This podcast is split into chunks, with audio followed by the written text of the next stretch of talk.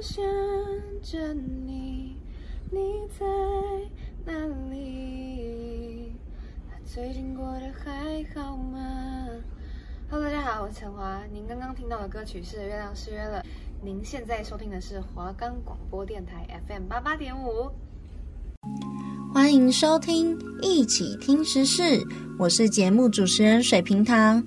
我们这个节目呢，主要是想要跟大家聊一聊最近演艺圈发生的大小事。如果说你也想要知道最近演艺圈发生了些什么，那就跟着水瓶糖一起听时事吧。另外，水瓶糖要跟大家说明一下，我们节目所谓的演艺圈，不只有大家平常知道的。电视、电影的那种明星艺人，还包括了设计圈、艺文界里面的设计师等等之类的。每周二下午两点到两点半，与您相约在空中会面，不见不散哦。我们的节目可以在 First Story、Spotify、Apple Podcast、Google Podcast。Pocket Cast、Sound On Player，还有 KKBox 等平台上收听，搜寻华冈电台就可以听到我们的节目喽。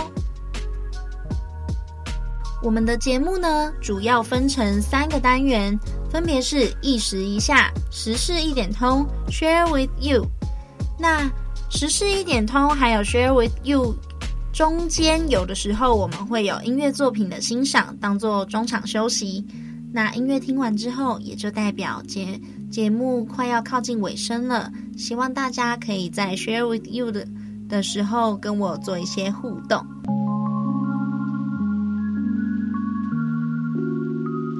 二零二二年台湾灯会主视觉它已经出炉了，那大家可以上网看一下。它这次办的地点是在高雄。它的 slogan 呢叫做“聚光台湾，高雄发光”。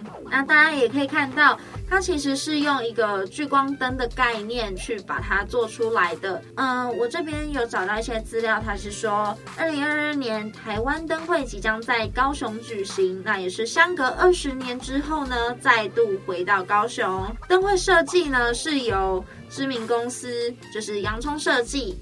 来操刀执行，透过光源还有玻璃的意象变化呢，呈现出高雄的那个高字的意象。那这一次灯会主要是以现代主义的方式呈现，跟以往那些传统的灯笼不太一样。那这一次灯会呢，也会是历年来场地面积最大的，所以你就可以发现，其实呃，高雄市长其实也也有提到说，他希望这一次。那个灯会的部分，大家可以就是做的更盛大一点。大家还记得洋葱设计这个公司吗？大家可以去复习一下我们的第一集金钟奖那一集。他们除了是金钟奖的呃主视觉设计公司，那也是这一次二零二二年台湾灯会主视觉的设计公司。那呼应灯会主题呢，洋葱设计在主视觉设计上面打了聚光灯。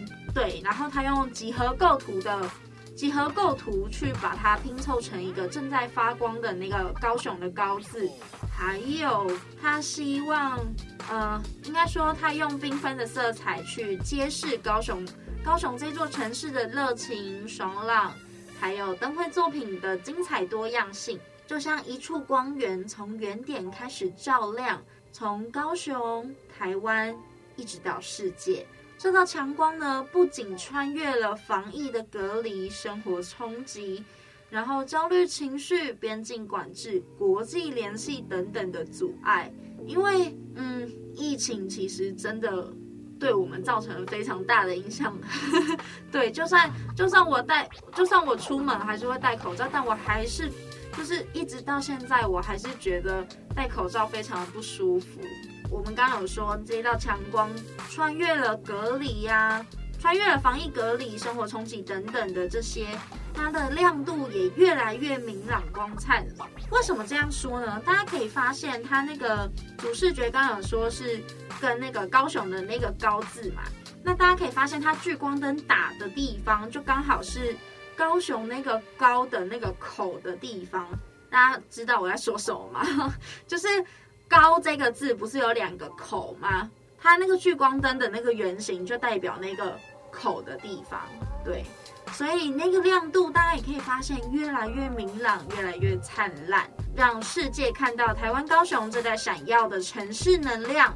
就连标准字的字体设计也跟着，也因为呃标准字的字体设计就是指聚光台湾高雄发光那边，大家可以发现它其实也有就是跟着那颗那个高字的那个光前进，光的前进有粗细的变化。还有亮度的变化，就很像我们好像，呃，只要持续努努力，就可以把善意还有我们的影响力扩散出去。那光的本质呢，是正面的能量，正是因为这一个力量呢，让我们连接在一起，在夜呃暗夜里面照亮前方，让我们带着勇气走出未来，在向光的路上，让光治愈，让光激励，让光创造。并且呢，留下最美好的城市光景。好，那灯会的部分呢，水瓶呢先讲到这里。如果说你还有呃想要知道更多一些跟灯会有关的东西，大家可以上网看哦。好，那接下来我想要跟大家分享，就是其他两个呃时事，但是他们呢都刚好跟一个东西有关，叫做交通工具。对，一个是台铁新。全新车厢设计，然后第二个是日本航空跟《鬼灭之刃》推出联名班机。那台铁的那个部分呢，我们大家可以上网查一下，有一个叫做腾云座舱。台铁官方公布全新的自强号商务车厢，腾云座舱。腾云就是那个腾云驾雾那个腾云，然后座舱就是呃怎么讲？有 嘿嘿。诶，星座的座，然后船舱的舱，对。那大家可以发现那个字体非常的可爱，是有经过设计的。呃，台铁官方公布了全新的自强号商务车厢腾云座舱，未来呢，自强号的第六节车厢都会是商务车厢，票价是一般的一点四倍，所以按照官方所说。设计上呢，字体融入台铁原本有的车厢标志文字的结构，然后以车身弧形外形做发想，结合速度感还有流线设计去呈现。然后图案方面，大家也可以发现有那个六的那个感觉。大家不知道有没有看到它，它的颜色其实很简单，就是黑色跟灰色这样。然后呃，它的一个 mark，呃，你远远的看会以为是 Z 字形。但殊不知，它其实，它其实，在 Z 字形里面有藏着一个灰色的六，对，那个六就是代表第六节车厢的意思。大家会想要做做看吗？我自己觉得还蛮酷的，但可能我不太会做到，因为第一，它的自强号，基本上我目前就是，如果搭火车，我也顶多就是搭个，我也顶多就是搭个区间车而已，或是区间快车，比较少会搭到自强号。好，然后呢，呃，台铁的官方最新讯息，他在十一月十三号有说，他公告一个叫做台铁新城际列车商务车厢，定名为腾云座舱。他说台铁局呢，在年底的时候会上线启航。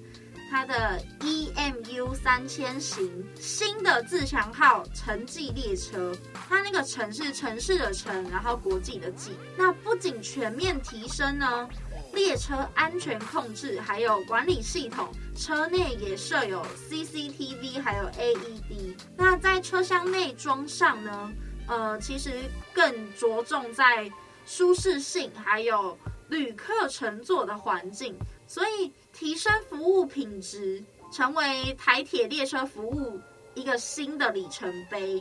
那那个商务车厢呢？应该说 EMU 三千的商务车厢里面有三十个座位。它除了加大专属的座椅之外，它有 USB 插槽，还有一百一十 V 就是充充电的那个插座。而且而且，我觉得最重要的是，台铁居然提供免费 WiFi 了！天哪！太完美了，然后呢，商务车厢旅客他其实，在台湾轨道列车上最佳精致，会有最最好的精致的餐饮，还有专属的服务。这根本就是头等舱了吧？商务车厢嘞，骗我！那这个命名怎么来的呢？它其实台铁台铁在一百一十年七月二十八号的时候举办内部员工 EMU 三千商务车厢命名活动，然后有将近一百五十个员工投稿，然后他们全部的员工上网票选出前三名，然后再由一级主管去去第进行第二轮票选。所以腾云座舱这四个字就是这样来的。然后啊，其实呃，命名完之后，台铁委托张轩豪设计师设计呃腾云座舱的专属标志，就是我刚刚说那个 Z 字形里面藏有六那个数字的那个 mark。刚有提到嘛，它的字体融入台铁原有的车厢标志，还有文字文字结构，以车身弧线外形做发想，然后运用轴线啊、倾斜轴心，提高手法，带有速度感的流线设计。logo 取自云字里面那个两点，大家可以发现腾云座舱那个标呃标准字里面呢，你可以发现它那个云啊，云不是上面一个雨吗？那个雨它其实用的那个形状就是就是 Z 字形的那个形状，然后呢，它其实我刚刚有提到说配色它。用最纯粹的黑跟灰，然后跟 EMU 三千外观相呼应，那正是用于它的它那个车厢内外标示啊，然后车站月台、车的序牌、地贴，甚至是售票窗口等地方，这些就是凸显这个腾云座舱的专属性，而且很夸张，真的很夸张，台铁局为了提升。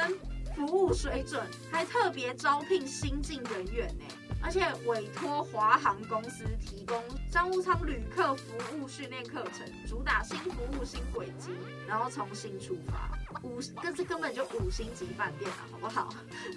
真的是很夸张哎，不行，不可以再看了哦！天哪，他你知道吗？他里面还说，他说那个餐点的部分，他刚前面不是有说就是精致餐点，什么专属餐点那些了吗？他说餐点部分有五个品项哦，你可以选一个，包括那个腾云座座舱，它还有限定的台铁便当，那个台铁便当是只有提供腾云座舱的旅客哦，然后还有哈根达斯冰。冰淇淋，还有微热山丘、凤梨酥加苹果酥，或是福义轩香辣苏打饼，还有柠檬薄片饼干。然后饮料还有四个可以选一个，有什么星巴克、星巴克派克市场黑咖啡，然后特浓咖啡拿铁，腾云座舱限定阿滚的那个气泡水，然后。还有 EMU 三千型设计款的瓶装水，太惨了，但我很想去试试看哎，我都没有试过。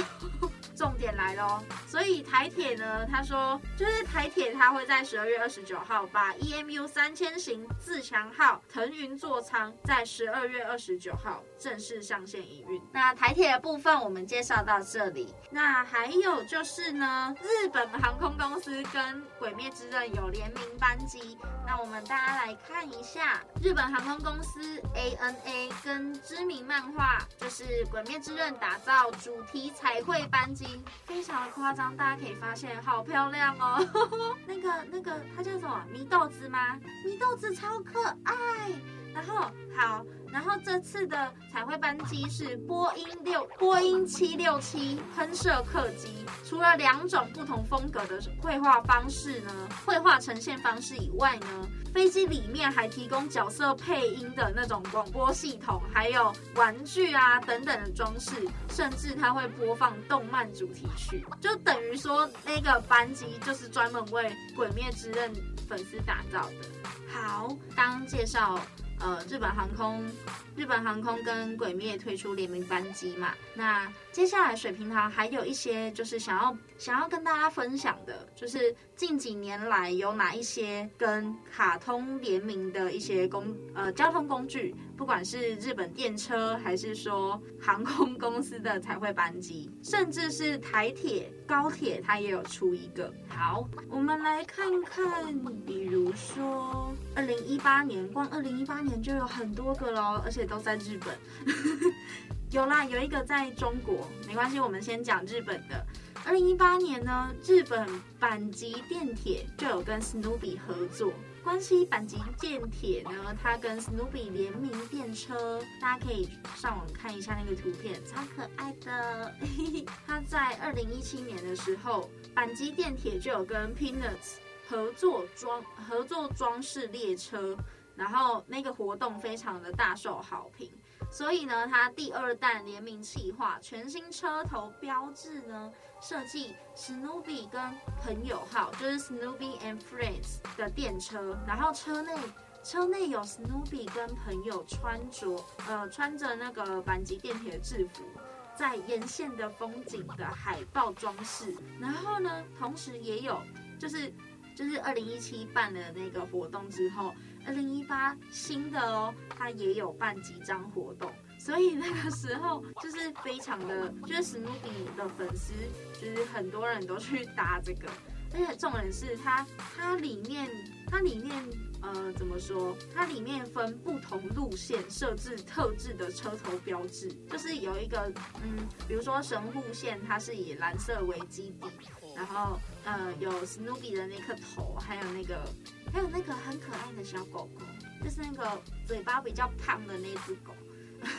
对，好，然后呃，京都线呢、就是用绿色做基底，然后那个史努比的史史努比的他的那个 他的那个胡子还长出来，就是一种老老那个叫什么老。电车长的那种感觉，对，好，那因为后面还有很多个水平糖就水平糖就不不再多说明。那第二个呢，就是也是日本的电铁，它是京急电铁，它在二零一八年的时候跟拉拉熊啊、蛋黄哥他们都有合作哦。呃，比如说像二零一八年的时候，其实那个什么，二零一八年是。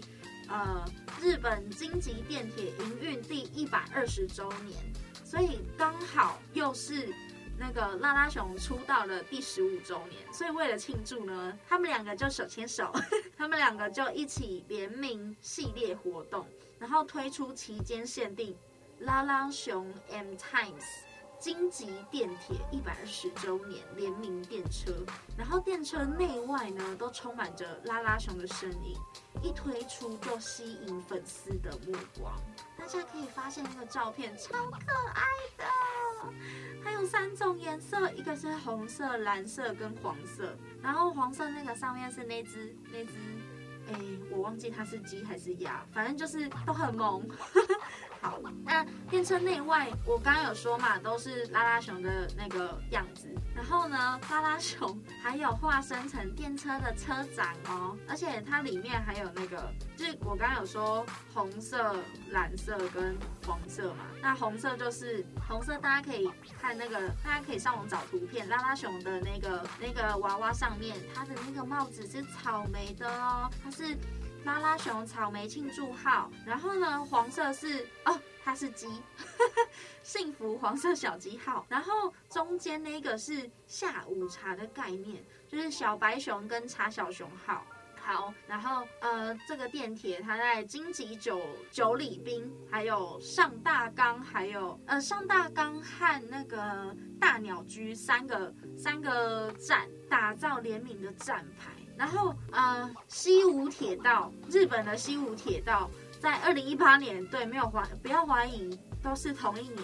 他在他在蛋黄哥，呃，应该说西武铁道跟蛋黄哥也有联名哦。就是二零一八年的时候，日本西武铁道三万系，三万吗？对，三万。三万系电微笑电车是通车第十周年，然后刚好刚好也是蛋黄哥出道五周年，所以两两边就是一样携手合作推出蛋黄哥 Smile Train，然后纪念纪念限定电车。那大家可以发现那个车头大大的蛋黄哥的脸，然后。然后那个车身整台都是蛋黄哥，超可爱，超疗愈的。然后蛋黄哥 Smile Train，蛋黄哥 Smile Train，它行驶的路线有三条，一个是池袋线，然后丰岛线、霞山线。那除了电车以外呢，他们也有推出纪念车票，非常的厉害吧？然后呢，我刚刚有说嘛，他推出纪念车票，然后在拜岛线的玉川。上水站那边还有设置蛋黄哥限定的打卡景点，所以粉丝那个时候去搭的话，你就就是有很多一系列的周边，这样不管是打卡还是买东西都有。好，那二零一八年大概以这些为主。刚刚讲的是日本电车，对不对？我们现在来讲日本航空。一样在二零一八年的时候呢，日本的 JAL 跟米奇九十周年一起联名日呃，就是彩绘班机。二零一八年是非常多 卡通出道啊，然后诞生啊，好几周年。因为 Mickey Mouse 啊，那个时候已经九十岁了嘛，那个时候真的很夸张。那个时候九 Mickey Mouse 九十岁，然后很多都在打相关的行销活动。我自己那个时候就买了一张，一张还两张。的悠游卡都是 Mickey 的九十周年纪念版，因为那时候我还在，那时候我还在那个就是便利商店打工，然后我们进货都会看到上面有什么，然后那个时候我就狂买，对，我就狂买，超夸张。然后呢，呃，Mickey 九十周年，Mickey 九十周年呢，日本航空 JAL 特别打造长长崎特殊涂装系列的客机。那四款独特彩绘米奇班机依序上阵，让米奇的忠实粉丝和九十大寿的 Mickey 一起在空中庆祝。那一呃亮点一就是它有很多个亮点，比如说第一个就是四个系，它的彩绘飞机是四个系列，然后每一个都不一样。比如说它在左右两侧印上八种不同表情的 Mickey。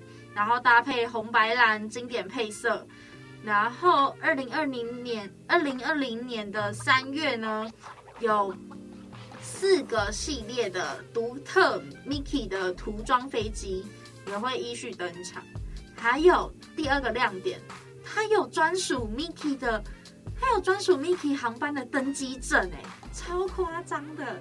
那到底要花多大的那个？而且它有两种版本，呃，哦，不是，它那张正反两面还不一样哦，超漂亮。好，然后亮点三就是那个航空公司上面不是都会有一个布吗？那个布它全部都是 Mickey，超可爱的。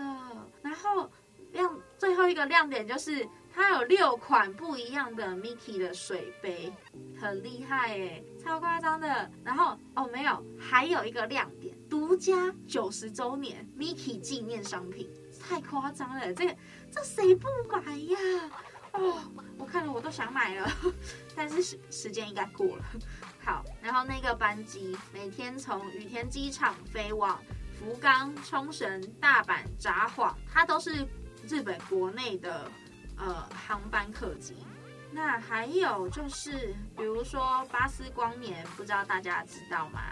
对，在上海迪士尼的时候，那个时候要庆祝《玩具总动员》新园区开幕，所以呢，他们跟中国航、中国东方航空公司合作推出第一架巴斯光年主题彩绘机。那个时候超夸张，那个时候以天空蓝当做机体。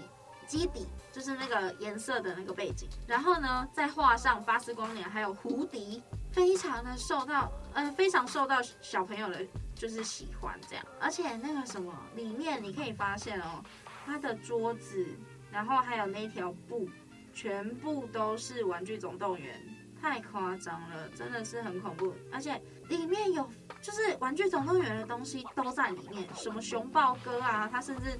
把熊抱哥放在头上那个那个机舱那边。二零一九年，对，隔年了哦。